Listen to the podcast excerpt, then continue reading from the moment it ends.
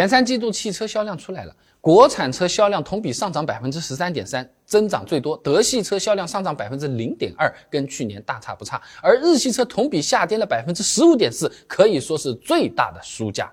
那国产车崛起，为什么受影响最大的是日系车呢？点个赞，今天给你免费的讲明白啊！首先我们要搞清楚日系车销量下跌都跌在哪些地方。数据上来看啊，其实就是十到二十万，原来日系车卖的最好的这个价位。举个简单例子啊。今年一到三月，日产轩逸一共卖了七万两千多台的这个车子，看着也挺多，对吧？但其实同比已经下降了百分之三十三点一了。丰田的 RAV 四、本田的 CRV 看着销量都还可以的，其实都下跌了不少啊。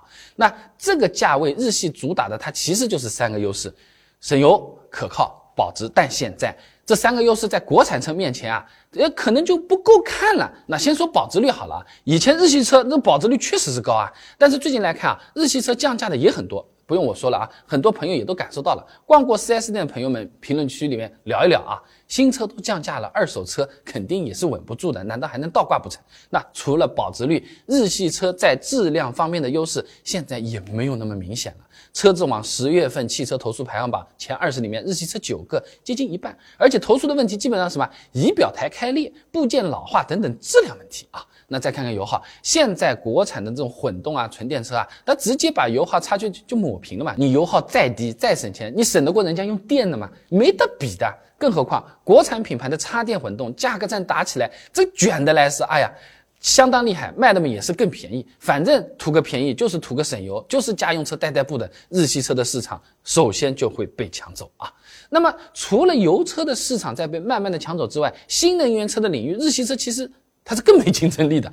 九月份新能源车销量排行榜前十里面，除了特斯拉，全是国产车。前五十里面，日系车唯一上榜的也只有丰田的 BZ3。有些朋友还不知道这车长什么样子，排在了第三十二位。销量不行，车型的数量也是不多的。丰田在售的纯电车型也就三款，本田更少，只有两款，日产一款。那有心去买。存心想买一辆日系的电车，可能选了一圈你也选不到合适的，一股子儿就这么点点。那你别说是抢新能源市场了，原来油车的基本盘都已经快被国产车给冲垮掉了啊！而且啊我们国产品牌都是在冲击高端市场的，二十万、三十多万的这种车子比比皆是，而日系豪华品牌的销量也不行。那当然，人家德系车一样也被人影响，但德系豪华品牌。降降价又会大一点，是市场份额至少还是稳得住的啊！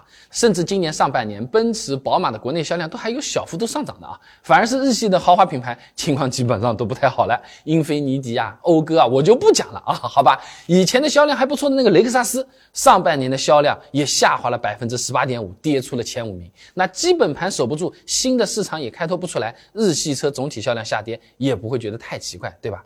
那国产车崛起靠的就是价格便宜、配置还高，这个是国。国产车真的良心发现，还是合资车以前的定价本身它就是虚高的？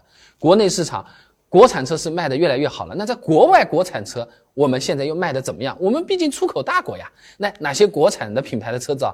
国内一般般，国外卖的相当之好。以前视频还给你做过，想看的朋友啊，点我头像进主页，搜索“国产车现成”的视频，现在就看得到。